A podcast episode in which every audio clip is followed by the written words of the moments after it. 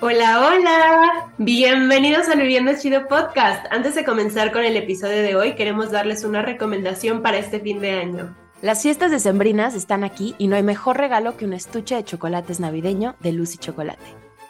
Entra a la página www.lucychocolate.com. Lucy es L-U-Z-Z y latina. Y en el total de tu compra te hacemos el 10% de descuento utilizando el código Viviendo Chido junto y con mayúsculas. Muchas gracias a nuestros amigos de Lucy Chocolate por nuestro descuento. Bye.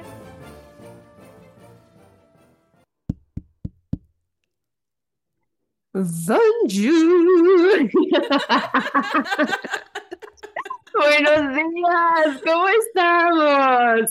Bienvenidos. Amiguitos, qué lindo tenerlos de regreso. Ojalá nosotros estuviéramos en Francia, pero no, no estamos. Bienvenidos a un nuevo episodio del Viviendo Chido Podcast. Qué lindo tenerlos a todos por acá. Estamos muy emocionadas porque el día de hoy empezamos nuestro reto navideño y me emociona mucho. Estamos bien emocionadas de empezar este proyecto. Estoy muy feliz, estoy muy emocionada. Estoy un poco preocupada por nuestra salud mental, por básicamente el maratón navideño de grabar 80 episodios al día, pero lo vamos a lograr. Se va a lograr y todo es porque los amamos a todos. Oigan, antes de entrar al episodio del día de hoy, a mí me toca el hack, pero voy a cambiar el hack por una pregunta a la comunidad. Ayer vi Black Adam y está muy buena, me divertí mucho, estuvo muy simpática, pero yo tengo una pregunta. ¿Por qué Black Adam, para activar sus poderes, grita Shazam? ¿Y por qué Black Adam no es Shazam? ¿Por qué Shazam también grita Shazam para activar sus poderes? Porque los dos son iguales, pero son distintas personas. ¿Alguien me puede explicar, por favor? Se los pido. Alguien mándeme DM. O sea, por favor. Y Para nuestros aficionados de Marvel, favor de, de resolverles todo, Mariana, porque conociéndola, amigos, no va a dormir unas semanas. No, no, o sea, voy a estar así, pero ¿por qué? ¿Quién soy yo? Si Black Adam no es Shazam, ¿eso significa que Mariana no es Mariana? O sea, sí, por favor. O sea, alguien mándeme DM y me explique. O sea, ¿por qué son iguales pero no son la misma persona? Pero sabes que sí, sí está bien y está padrísimo que para todos los fanáticos del cine y para todos los que nos encanta ir a ver películas muy buenas, esta ya empieza la temporada donde se vienen las buenas películas, todo lo que se va a los Oscars. Entonces, muero de ganas por ir a ver Wakanda. Mariana lo sabe, todo el mundo lo sabe. Todavía no la hemos visto y creo que con mi novio nos esperamos porque este fin de semana los dos dijimos va a estar llenísimo. Ah, pues y lo que vamos a ver son los piecitos de los personajes porque seguro nos va a tocar hasta enfrente de la mega pantalla y nos va a salir carísimo. Entonces nos estamos esperando. Cuéntenos si ustedes ya la vieron. ¿Qué tal estuvo? ¿Qué, ¿Qué, opinan? Si le pueden resolver la duda a Mariana, nos harían muy felices. Por favor, no estoy tranquila desde ayer. pues ahora sí, tenemos un episodio muy lindo el día de hoy. Estoy, estoy muy preparada, bien emocionada por lo que se viene. Creo que es algo como un apapacho al alma este episodio, la verdad. Vamos, vamos a tener muchísimas risas también. Las risas nunca faltarán. Nunca. Y ya saben que nuestra dinámica es que hacemos una serie de preguntas, las cuales intentamos responder. Yo les quería decir como siempre respondemos, pero nos hemos dado cuenta, Mariana y yo, al editar los podcasts. Que no es verdad. Básicamente nos valen las preguntas y respondemos lo que queremos.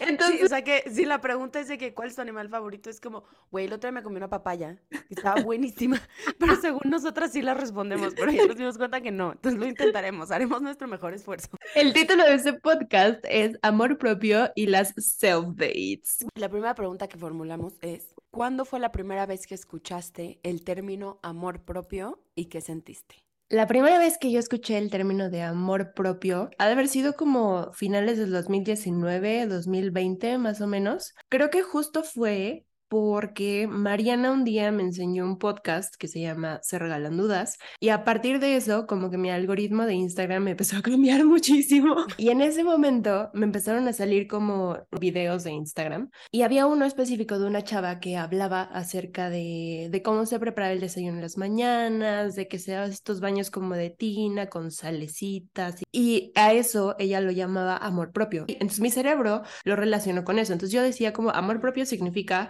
desayunos a la cama, mascarillas, masajes, como todo lo holístico, todo lo zen. y yo decía como, wow, ¿sabes? O sea, como muy aspiracional el asunto. Me cayó como un, ok, se ve padrísimo, no es algo que yo pueda tener ahorita porque significa demasiado dinero, demasiado esfuerzo que no puedo entender y para mi realidad en ese momento no era sostenible imaginarme ir a spas y hacerme faciales y a ir a clase de yoga todos los días de mi vida porque era carísimo, o sea, o básicamente o comía, vivía o iba a un masaje en Nueva York. Y no se hablaba tanto del cuidado del cuerpo, del cuidado de la mente en cuanto a más como psicología o de entender a tu cuerpo o de escuchar esta intuición, sino cuidar al cuerpo desde un lado de me pongo cosas externas. Después ya se empezó a convertir en todo lo de aceptación y todo que empecé yo a indagar más en el tema y empecé a escuchar muchas más herramientas y visiones externas que ya no coincidían con el el amor propio significa baños en tina ya había como un espectro más grande de empezar a tener estas pláticas de amor propio también significa aceptarte tal cual eres, respetarte, poner límites. Y yo decía como, ok, ¿qué es eso? O sea, ¿cómo, cómo que aceptarme tal cual soy? O sea, pues, pues estoy, ¿sabes? O sea, me estoy aceptando porque no me queda de otra. Pero no entendía realmente qué significaba eso, porque también en la escuela nunca te lo enseñaban, ¿sabes? O sea, yo me acuerdo que en los libros de la SEP venían como el autoconocimiento es tal, el autoestima es tal, como una definición muy de diccionario, pero amor propio yo nunca lo había visto hasta, pues yo creo que tenía como 18, 19 años más o menos. Aunque estuve en terapia mucho tiempo, no escuché el término amor propio tampoco ahí fue hasta mucho después que empezaron todas estas pláticas y todas estas cosas y que pues básicamente se me abrió como este panorama más grande que empecé a escucharlo y empecé a relacionarlo con más cosas y en el proceso pues yo también fui haciendo mi definición con libros, con conferencias. Fue ahí cuando ya dije como, ok, es esto. Tú, Mar, mm. ¿cuándo fue la primera vez que escuchaste el término y tú qué sentiste? La primera vez que lo escuché estaba en la estación del metro, o sea, estaba arriba del metro parada, así, se paró el metro en la estación de Lincoln Center y yo iba camino a la escuela y estaba escuchando un podcast que me había encontrado que se llamaba Se Regalan Dudas, que hasta hoy lo amo. Y justo escuché Se Regalan Dudas y era un capítulo un episodio que tiene con Sassy Labram, esta chava empezaba a hablar de que todos tenemos como esta parte de amar al prójimo y darle lo máximo al prójimo y decir, oye, yo por ti doy todo y como que somos muy detallistas con otras personas, pero realmente no nos tomamos el tiempo de ser detallistas con nosotros o cuidarnos como cuidaremos a alguien que amamos. Y entonces como que yo lo escuché y estaba como muy en shock o sea, como que decía, porque nunca me había caído este 20. Y sobre todo, no sé si es algo como que sea como cultural, pero como el hecho de lo das todo por las personas porque eso es lo que está bien, es lo que siempre nos han enseñado de darlo todo por las personas, ser detallista, ser cuidadoso, ser respetuoso, ser... y como que nunca han hablado o por ejemplo en mi caso, yo no había escuchado antes el respétate a ti, quiérete a ti, trátate a ti como tratas a los demás, échate un cumplido. O sea, creo que como que nunca lo había visto de esa forma, siempre era como hacia la otra persona y no hacia mí. Y algo como que se me quedó muchísimo grabado fue esta como frase que dijo Sacil Abraham, ¿qué haría hoy una persona que se ama? Y entonces como que ahí para mí fue como un abrir de ojos muy cañón. Creo que mi algoritmo se fue más al como body positivity, ponte lo que te quieras poner. Si se te ve bien o se te ve mal y a ti te gusta, te lo pones y no pasa nada. Me encontré a otra como influencer que se llama Brie Linehan. Justo ella habla como de todo su journey con body positivity y el amor propio y cómo se empezó a ver eso a través de la alimentación. Y como que estas dos chavas me adoran mucho a decir, el amor propio también se ve en cómo nutres a tu cuerpo, en cómo ejercitas a tu cuerpo, en cómo tratas a tu cuerpo, en cómo lo cuidas. Y como que para mí fue un abrir de ojos. Y también hubo mucha culpa de decir, ¿por qué no sabía esto? Y qué triste que 18 años después de mi vida apenas me estoy dando el lugar que merezco yo dentro de mi propio mundo. Justo mencionaste ese algo de que no se hablaba, no se había roto como ese velo de definir también la inteligencia emocional, de definir esa inteligencia que te da tu propia intuición, esa inteligencia de la persona que sabe qué necesita y se lo da. Porque yo creo que a estas alturas ya podemos observar que hay gente que a lo mejor laboralmente es una persona mega inteligente, que es como, wow, cómo te gira la ardilla, pero en su vida personal no tiene eso. Que seas inteligente laboralmente o escolarmente no significa que vayas a tener esa misma inteligencia emocional. Y si no la trabajas, y no van unidas, entonces no vas a ser este ser humano con este potencial completo para seguir a donde vas. Y es usualmente donde la gente se empieza a perder. Y a mí me pasó que empiezas a decir como, ¿y qué quiero? O sea, ¿cuál es mi propósito? ¿Qué sigue después de la escuela? ¿Qué pasa? ¿Quién soy si no tengo estos premios? ¿Quién soy si no empiezo a ganar este sueldo? Porque ya no estás conectado a todo lo que está pasando y creo que algo muy poderoso que sí pasa hoy en día es que este tipo de mensajes ya están muy latentes para toda la generación que viene abajo de nosotras y que a nosotras no nos tocó vivir eso. Hasta que nos tocó el golpe de nosotras decir como, ay, güey, y que te daban como este bonche de información y se siente como un, ay, güey, pasar del no tenía nada de conocimiento al ahora amate, acéptate esto, esto, esto, haz esto y esto y esto y esto y esto y ver a esta gente que decías como, ok, se ve padrísimo todo lo que tienes, yo no me siento capaz de hacerlo porque no sé qué hacer. Y creo que a ti y a mí nos tocó ese proceso de irlo llevando nosotras mismas. Claro que con acompañamiento en terapia y bendito sea Dios que también te encontré porque fue como ese acompañamiento de, de las dos que íbamos como escalando y que nos íbamos jalando.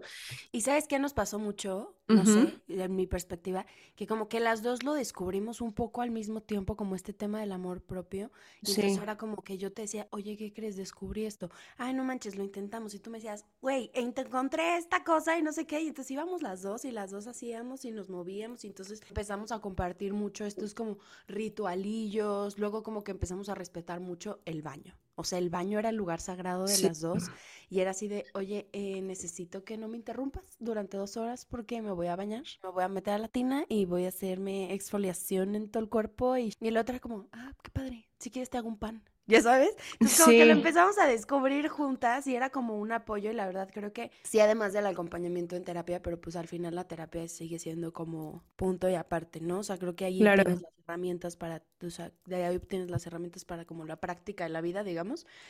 Este, pero contigo sí fue como un match padrísimo de, oye, descubrí esto, oye, esto se siente padre, oye, esto no sé qué, encontré este podcast, encontré esta película, encontré esto no sé qué. Entonces, como que las dos empezamos mucho a alimentar este tema del, del amor propio para las dos, ¿no?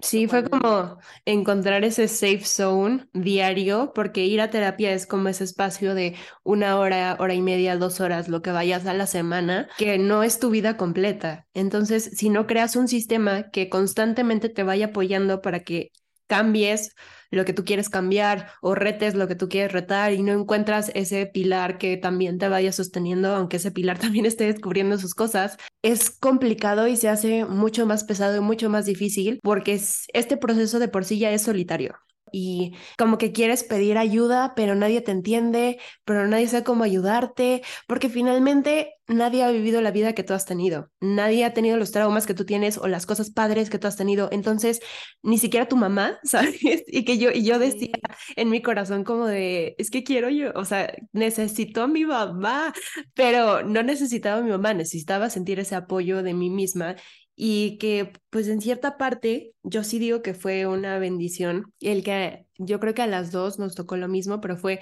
pasar este proceso solitario en Nueva York, lejos de nuestras familias. No tenía yo a alguien a que a lo mejor si yo leía un libro voltear y decirle a mi mamá como es que me siento muy mal, o sea, necesito un abrazo o algo. Había veces donde Mariana, por más que estuviera, estaba en la escuela, entonces tampoco era como que iba yo a ir a su salón y tocarle como, oye, leí esto y me siento muy mal. Hola, maestro, ¿puedo hablar con mi roomie dos minutos, por favor? no, entonces sí. es un proceso que tenías que, que tenía yo que llevar por mí misma para entonces convertirme de una niña lastimada a una mujer. Y creo que sí fue ese paso como completo de decir como, ok, ya no me siento desvalida, solita y pobrecita de mí, ya me puedo voltear a ver y decir como, ok, nena, necesitas esto, yo te lo puedo dar. ¡Eso, bichota! Sí. Pero justo creo que no hubiera pasado si no me hubiera yo atrevido a dar ese primer paso y a investigar por mi parte y tampoco si no te hubiera tenido a ti. Y decir como si una va un paso arriba, la jalas y luego a veces yo estaba arriba, te jalaba y a veces las dos juntas subíamos al mismo escalón. Entonces es bien padre como empezar a crear esa comunidad y se da cuando tú tomas esa responsabilidad porque aunque sí es un proceso solitario, no estás solo pasando por el mismo proceso. Además que te tienes a ti, hay gente que ya pasó por ese tipo de cuestionamientos, que a lo mejor y no va a ser la misma pregunta que tú te hiciste, pero pasó por el me siento raro, me siento como que no encajo. Y entonces es esa, esa gente la que te puede decir como, O sea, esto pasa. Y a lo mejor ahorita yo no me estoy cuestionando esto porque ya lo tengo como más resuelto. Vienen otras preguntas, pero no te preocupes, o sea, aquí estoy yo. Ese acompañamiento ayuda mucho a que, aunque nuevamente sí el proceso es personal, puedes crear una comunidad que también te ayude a crecer.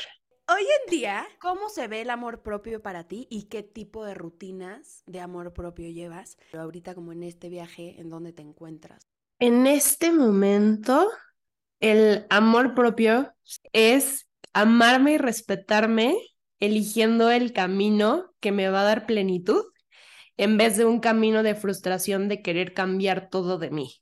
Que creo que esa fue la mentalidad con la que yo empecé. En el momento donde se me empiezan a presentar esos nuevos conceptos de amor propio, era cambiar la narrativa, decir como, ok, llevo años pensando que mi cuerpo está mal, llevo años hablando mal acerca de mí, de otras personas, soy una pésima persona y empezar a ver todo esto como un tengo que cambiar, tengo que cambiar, que llega un punto donde ya estaba abrumador y yo decía como de, ¿por qué me hicieron esta maldición de ponerme este concepto? Yo era muy feliz siendo Yanaí sola en la ignorancia completa. ¿Qué les pasa? Pero llegó un punto donde empecé a romper con todo eso y como literal lista era como, ok, hoy me atrevo a cuestionarme la primera pregunta de mi lista y a ver qué pasa. De a pasitos fue empezar a sentir que este amor propio, que era como un concepto muy etéreo y muy grande, se formaba como por varios mini conceptos, o sea, como el autoconocimiento, como la autoaceptación, como el autocuidado, o sea, como que no era solamente una cosa o una palabra, ¿sabes? Sino que se conformaba de varias cositas, de varias variantes,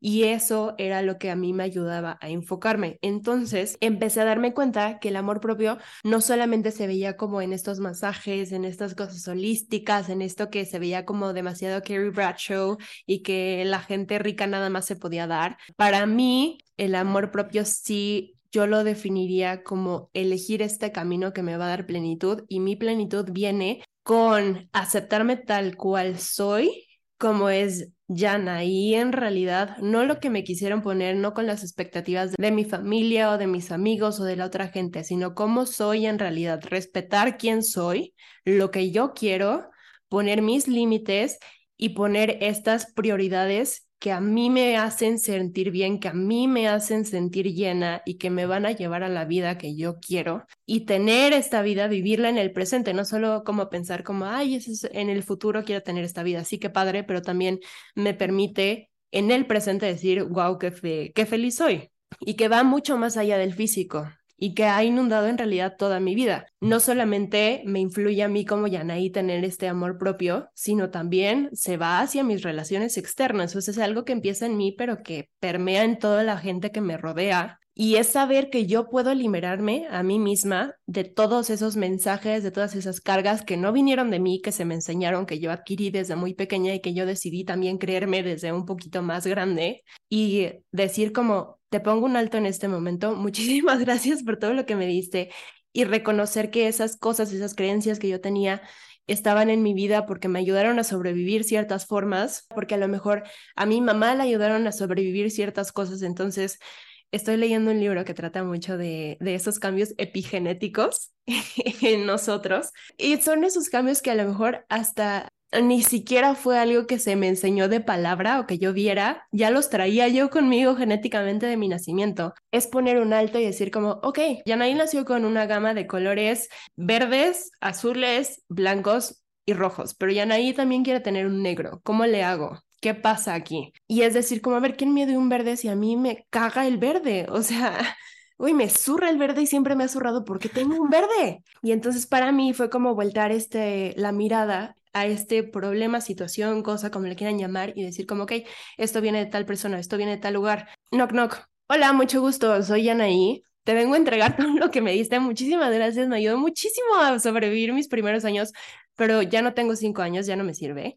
Al contrario, me estás, me estás tirando para atrás. Gracias por todo lo que me diste, pero ya no lo quiero. Y también transformar ese enojo que al principio me dio y me costó mucho trabajo, muchos años, muchas terapias, poder honestamente voltear hacia el problema y decir, gracias por todo lo que me diste, porque sí me diste muchas cosas buenas, por eso estabas aquí. esto ya no me pertenece, te lo dejo.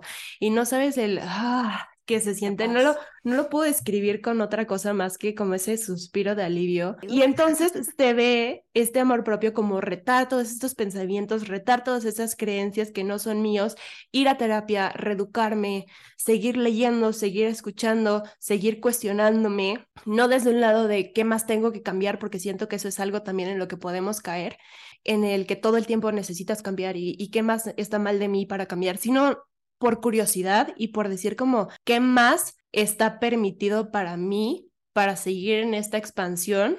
No qué tengo que cambiar de mí para, para entonces ser esta persona de éxito y qué tengo que hacer para quitarme y qué tengo que hacer para dejar de ser quien soy. No, no, no. Es buscar tu expansión desde lo que ya tienes, qué cosas sí puedes soltar, qué cosas puedes adquirir, pero creo que enfocarte más como en esa gratitud y en esa reeducación a través del amor y saber que cuando yo estoy sanando eso es cuanto también me estoy amando y me estoy cuidando. Ya me di cuenta que hay algo mal aquí, ¿no? Y por amor propio es cuando yo suelto y te digo muchas gracias, esto no me pertenece, pero a mí me corresponde sanarme a mí. A lo mejor si tú mamá, si tú Mariana, si tu mejor amigo o maestra o quien sea, me echó esta bolita que le pertenecía a ellos y que hablaba más de su historia que de la mía. Ok, Yanaí adulta ya lo reconoce, tiene toda la habilidad de agarrar esta bolita, llegar y decirte con todo el amor del mundo, muchas gracias, esto que me diste no me pertenece, pero me corresponde a mí sanarme, me corresponde a mí sanarme, ya no te corresponde a ti, ay, si tú me hiciste el daño, entonces ahora ven y sana lo que, lo que tú dañaste, hermano. no funciona de esa forma y darte cuenta que tú tienes ese poder como persona de dejar todas esas expectativas, todos esos traumas, de devolverlos y decir, a mí ya no me sirve, y desde el adulto decir, yo lo puedo trabajar. Y no es quitarle la responsabilidad a la otra persona de que sí hubo un daño, sino reconocerte completamente y enteramente capaz de tú sanarte. Tú tienes ese poder y esa liberación de decir, no, no necesito a alguien más, necesito yo apapacharme, yo cuidarme, yo estar para mí y siento que es súper empoderador poder decirte a ti eso, pero no manches que tú, Mariana, tú, Yanaí, tú que nos estás escuchando, tienes el poder de revertir y mejorarte. Eso que hicieron se queda mínimo con lo que tú puedes hacer por ti. Y está bien cañón poder admitirte y voltear al pasado y decir como, wow, que siempre había pensado así y ahora estoy en este en esta nueva forma de pensar, en esta forma de ver la vida, no manches. ¿Y quién lo hizo? Lo hiciste tú. Fuiste tú que decidiste hacerlo por ti. Hay un término que se llama reparenting, que es como reparentarte, o sea, hacerte tu, tu papá, tu mamá, a ti mismo. Sí, como reeducarte. A esa figura que fue como tu padre o tu madre, es a la que usualmente le echamos la bolita de que tú me hiciste mucho daño, porque pues es la persona que te educó. Y eh, te educó con sus traumas, con todo el amor que tenía, pero pues también con todo lo que esa persona cargaba. Y es tomar esa responsabilidad, como decir muchísimas gracias. En este momento, mis papás ya no juegan con este papel de ustedes me están formando. Ustedes ya me formaron, ya pasó su etapa de papás, ahora a la que le toca cuidarse, responsabilizarse, educarse y seguir expandiendo su vida es a mí. En este momento, Janaí se empieza a hacer cargo de sus cosas, ustedes muchísimas gracias, pero ya te quedan en la banca. Los llamo cuando los necesite, pero en la banca se ven perfectos. Ahora la coach, la jugadora, la portera, la defensa, soy yo. Muchísimas gracias. Y escojo yo a mis jugadores, ya no son ustedes, ya soy yo a cargo de toda mi vida. Y así, en ese momento, en este momento se ve el amor propio, como ese yo puedo conmigo y tengo toda la capacidad y toda la fuerza para seguir. O sea, me siento ahora como con este equipo de que mente, alma, cuerpo, es como una misma. Cuando antes al inicio en el cuerpo yo sentía algo, pero pensaba otra cosa, pero decía otra cosa y era como este, ay, ¿qué está pasando? En este momento ya no. O sea, me siento como que todo unido. Y pues sí, fue como gracias a este salto de fe. Para mí fue como saltar hacia un vacío hagan de cuenta que yo me sentía como que todo negro y veía un hoyo y era como, o sea, ni en pedos voy a saltar, pero de repente era como escuchar estas voces que venían de abajo, sigo vivo, estoy perfecto, no sabes lo padre que te espera acá abajo, salta. Entonces me tocó tener esa decisión de o me quedo donde estoy, que ya me está calando, que ya me está frustrando y que ya ni siquiera estoy cómoda, porque ya me di cuenta de muchas cosas, o tomo la decisión de saltar al vacío y confiar que alguien ahí abajo está viviendo perfecto y que me están diciendo sobrevivieron y confiar que hay o un trampolín o una alberca o lo que tú te quieras imaginar que me va a cachar y que no voy a caer al vacío y que no me voy a morir, pero sí me tocó dar ese paso de fe de decir como, no sé a dónde estoy yendo, no sé en qué estoy cuestionando, pero ahí les voy, San Pedro, ahí te voy, agárrame. y no me arrepiento, no me arrepiento para nada. Creo que ha sido de las experiencias más padres y sigue siendo una de las experiencias más padres de mi vida. Y me da mucha esperanza y mucho amor que es algo que no se acaba y que cada vez se pone mejor. Y ahora sí, Marianis, para ti, ¿cómo se ve el amor propio en este momento? Hoy en día, el significado para mí de amor propio es hacer por mí lo que haría por la persona que más amo en el mundo. Para mí eso ha sido un parteaguas en mi vida, porque he aprendido a yo ser mi prioridad. Aquí a lo mejor entro en un debate interminable, pero yo ser mi prioridad para mí sí es ponerme antes que a los demás, porque yo he descubierto que la única persona con la que vas a pasar toda tu vida asegurada eres tú, desde que naces hasta que te mueres. Y los demás son pasajeros. Al final, nuestros papás mueren, nuestros hermanos mueren, a lo mejor nos peleamos con nuestros amigos, no, nadie va a estar contigo toda tu vida más que tú. Entonces te tienes que convertir en tu prioridad.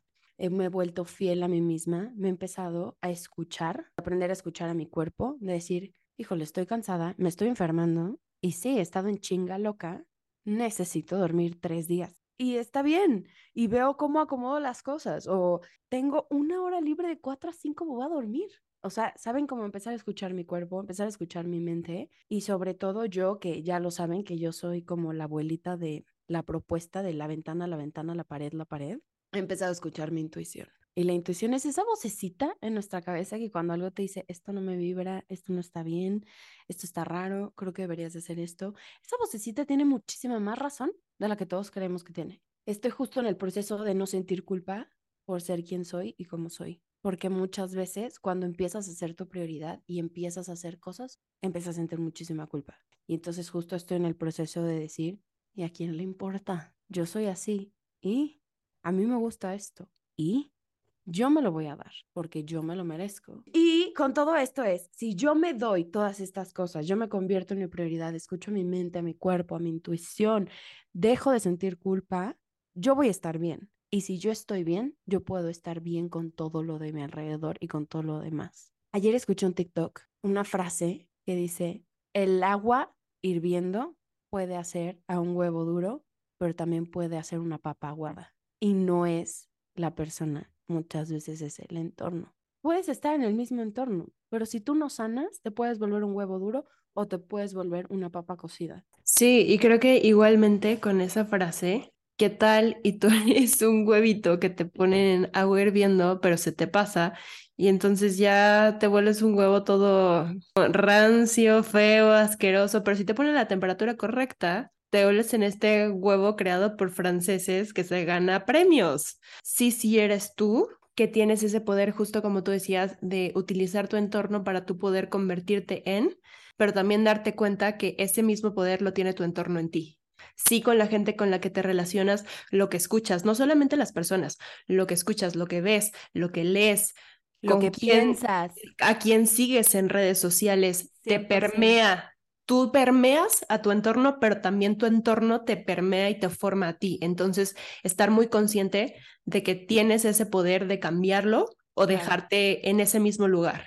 Muchas veces a mí me sirve disasociar, o sea, como separarme de ciertas cosas. Y una vez mi terapeuta me dijo, hazlo por la niña de cinco años, hazlo por Mariana de cinco años, que fue la primera vez que se traumó.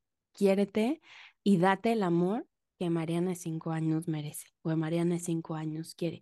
Y la verdad es que eso para mí también lo hizo más fácil. O sea, el decir, me puedo apapachar, me puedo dar lo que Mariana de cinco años necesita en este momento. Ya me dieron ganas de llorar. Por lo que Mariana de cinco años quiere y necesita en este momento, tú dáselo y dale a Marianita lo que realmente necesita hoy en día. Es un poder bien padre y es una vulnerabilidad bien densa. O sea, esa frase que dice como la persona fuerte es la que no llora, la que siempre se muestra como de que es súper valiente.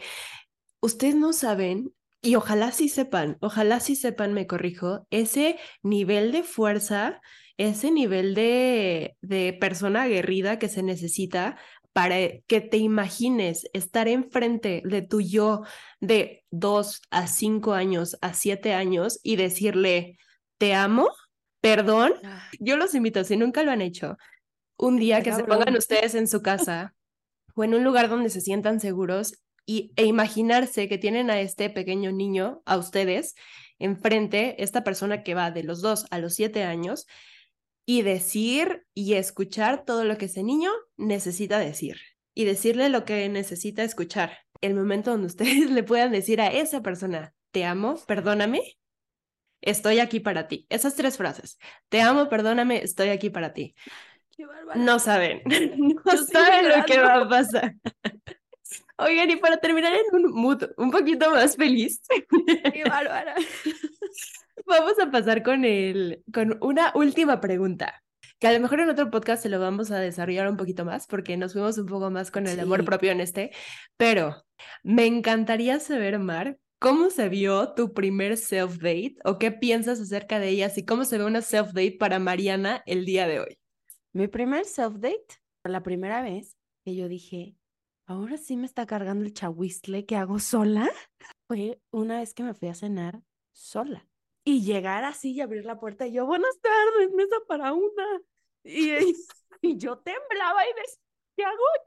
La gente va a pensar soy una sociópata sin amigos y que por eso nadie cena conmigo y que y yo me la estaba pasando fatal y me acuerdo que yo me prometí ese día porque justo lo había escuchado en un podcast, no voy a sacar el celular, no lo voy a sacar.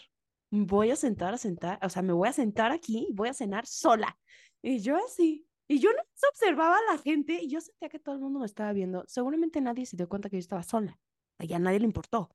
Pero yo decía, Jesucristo redentor, me le estoy pasando fatal, fatal, fatal, pero siento que fue como en el ejercicio. O sea, hay una parte en donde haces ejercicio que te cansas, cansas, cansas y luego rompes este como umbral y como que pasas esta rayita y ya, ¡puf! como que todo se vuelve más fácil otra vez, agarras como un segundo aire. Y yo me acuerdo que al principio de la cena yo estaba muy mal, hasta fui al baño a llorar tantito. Y yo decía, no, pero lo tengo que lograr, lo tengo que lograr, saca tu bichota interior.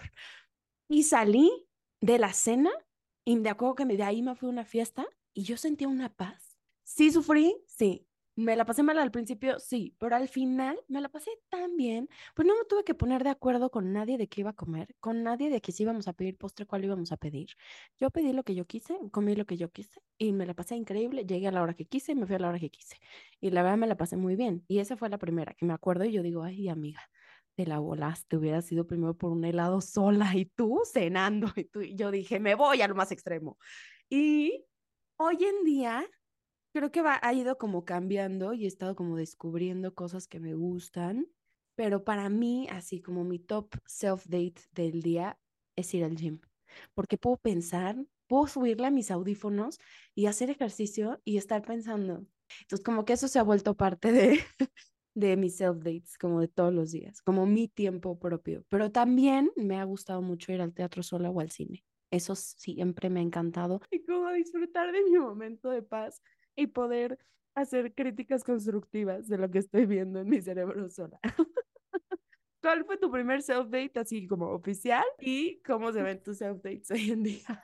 El primer self-date que yo me aventé fue estando en Nueva York. Yo tenía muchísimas ganas de ver una película y fue cuando empecé como en todo este proceso de conocimiento personal. Empecé a crear como este sistema de una lista de cosas que yo nunca había hecho antes y que me encantaría hacer, pero que me daban mucho miedo. Entre esa lista, yo tenía tantas ganas de ver esta película y decía como, a ver, es que no puede ser posible que en México yo ya iba, pero iba con esta culpa y aquí no me atrevo a sola. En ese momento yo ya tenía pareja, entonces pues también era más como de, ah, pues le marco y vemos qué tal. No podía. Mar le marcó Mariana y tampoco podía. Y yo, es que ya no lo van a quitar. Y en ese momento dije como de, ni modo, ni modo, hermana. Yanaí, you take Yanaí al cine. Me acuerdo que llegué Bendito sea Dios que allá el cine ya, ya se compraba en estas pantallas que ya están en México. O sea, ya no le tenías que hablar a una persona. Y eso me dio una es como no tienen una idea. Yo creo que si le hubiera tenido que hablar a una persona me hubiera costado el triple. Pero llegué, compré mis boletos y yo traía esta idea de que todo el mundo se me iba a quedar viendo, como a veces me pasaba en México y que todo el mundo iba a pensar como de que pobrecita, no sé qué. Y yo en mi cabeza decía como de, Yanay, pero es que si tienes pareja, o sea, tranqui, no estás sola, si tienes amigos. O sea, en este momento no, pero si tienes amigos. Tú puedes con esto, chica, tú puedes. Entonces entro a la sala del cine y empiezo a ver así como que sí una pareja, sí una familia, pero tres personas salteadas así solitas. Entro y nadie me volteaba a ver, o sea, como que todo X, muy normal. Y me siento, vi la película, me la pasé bomba porque justo, pues sí, la neta es que yo sí soy esa persona que cuando me da miedo algo, cuando estoy como que muy invested en el asunto, empiezo a hablar y empiezo a decir como, wow, wow, no manches. Y, y no había alguien que me dijera como de, o cállate, o que me echara ojos de pistola que ya no me dejaste escuchar. y entonces me volteé a ver al lado y, y, hasta me reía yo solita porque decía como de, güey, si alguien me voltea a ver y ve que estoy hablándole a la nada y me estoy riendo con la nada acerca de mis comentarios de la película, Sí, se van a quedar como de, mándale a un psiquiátrico en este momento.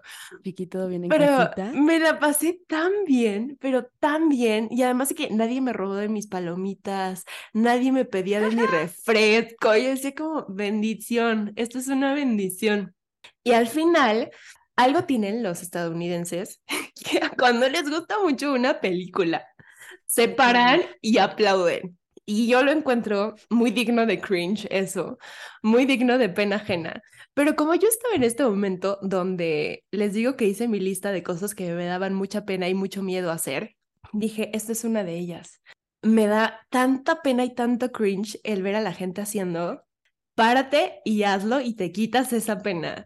O sea, me paré, yo aplaudía, gritaba con todos, y yo así de bravo, y o sea, me, genuinamente me da mucho cringe porque pues no te escuchan, ¿sabes? Le estás aplaudiendo una pantalla. A una tele. sí, sí, sí. Disculpa. Y o sea, en mi cabeza decía como, qué ridículo es, y yo decía como, claro.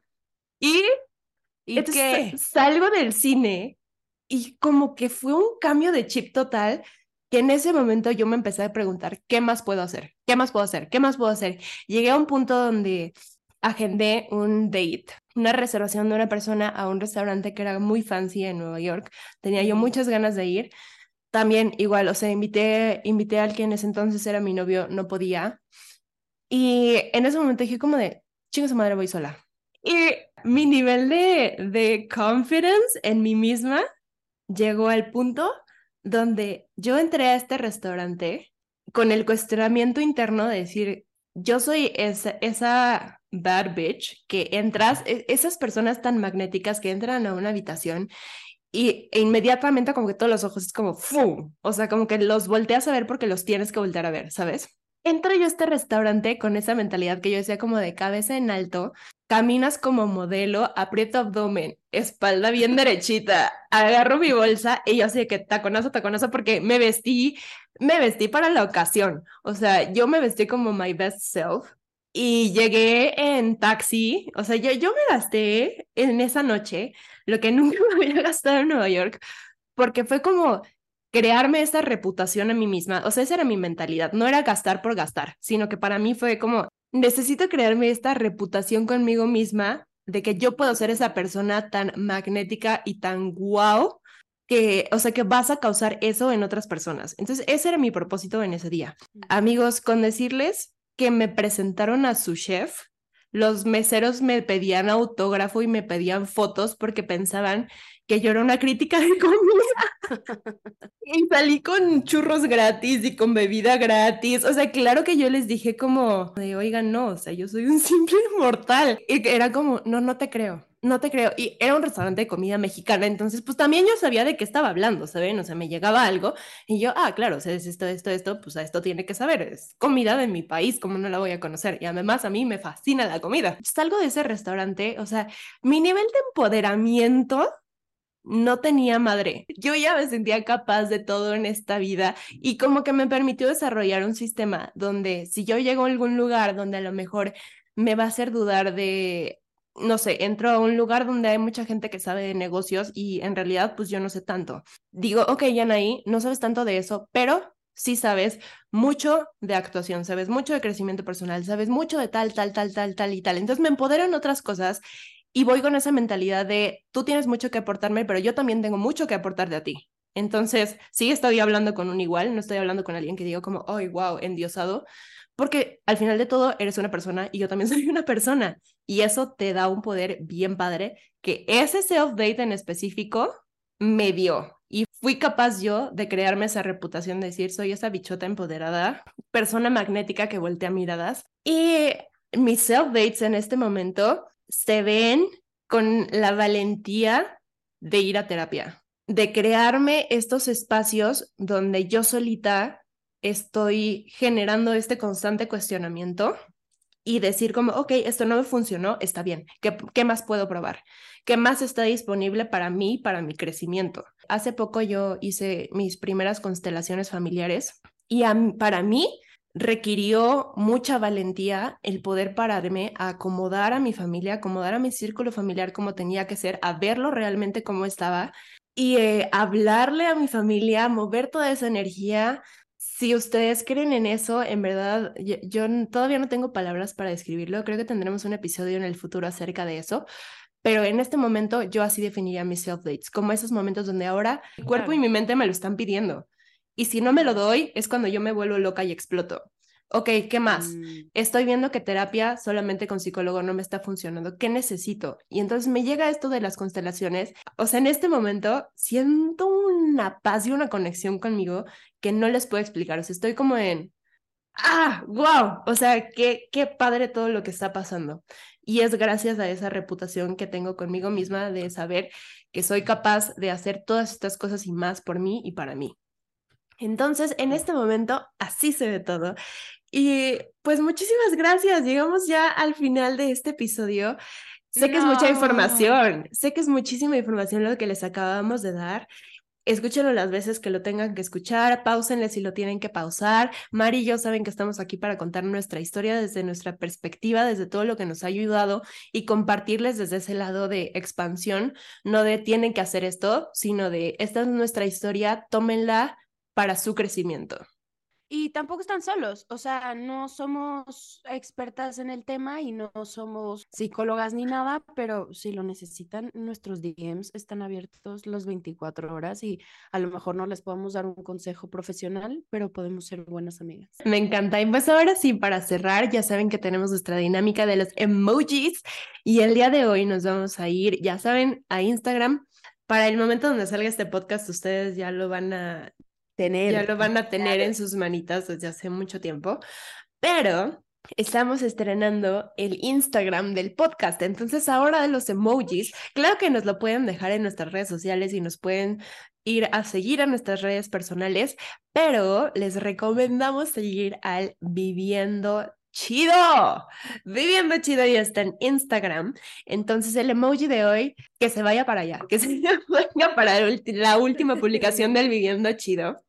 Lo van a encontrar seguramente en la bio de Mariana y en mi bio también, el link a, nuestro Instagram del podcast. Ahora sí, el emoji que vamos a poner es el emoji de la varita mágica, porque todos tenemos esa magia interior para poder ser esa persona ah. magnética, esa persona que tiene toda la capacidad para sostenerse por sí misma, para liberarse de todo lo que no le pertenece y poder seguir en esta expansión, para darse esos self-dates y ser como esa perra empoderada, ese perra empoderada que voltea miradas. Sí. Entonces, Varita Mágica se va al podcast, al podcast, al Instagram del Viviendo Chido Podcast. Y ya saben que nuestras redes personales para mí me encuentran en Instagram como arroba Jan Lefman, Jan es J-A-N, Lefman con doble F y una N de niño al final. Y en TikTok nada más le agregan un by, o sea, una B grande y una Y, Jan Lefman, donde doy muchas cosas de comida de hoteles. Si les gusta mucho, vayan a seguirme por allá. Y para, para Mar. Mis redes sociales son en Instagram y en TikTok, arroba mariana.esqueda y en Twitter, mi diario personal, arroba mar-esqueda. Muchas gracias por escucharnos, amigos. Los amamos mucho a todos y qué bonito poder platicar con ustedes y tenerlos cerquita. Muchísimas gracias. Nos vemos en un nuevo episodio. Adiós.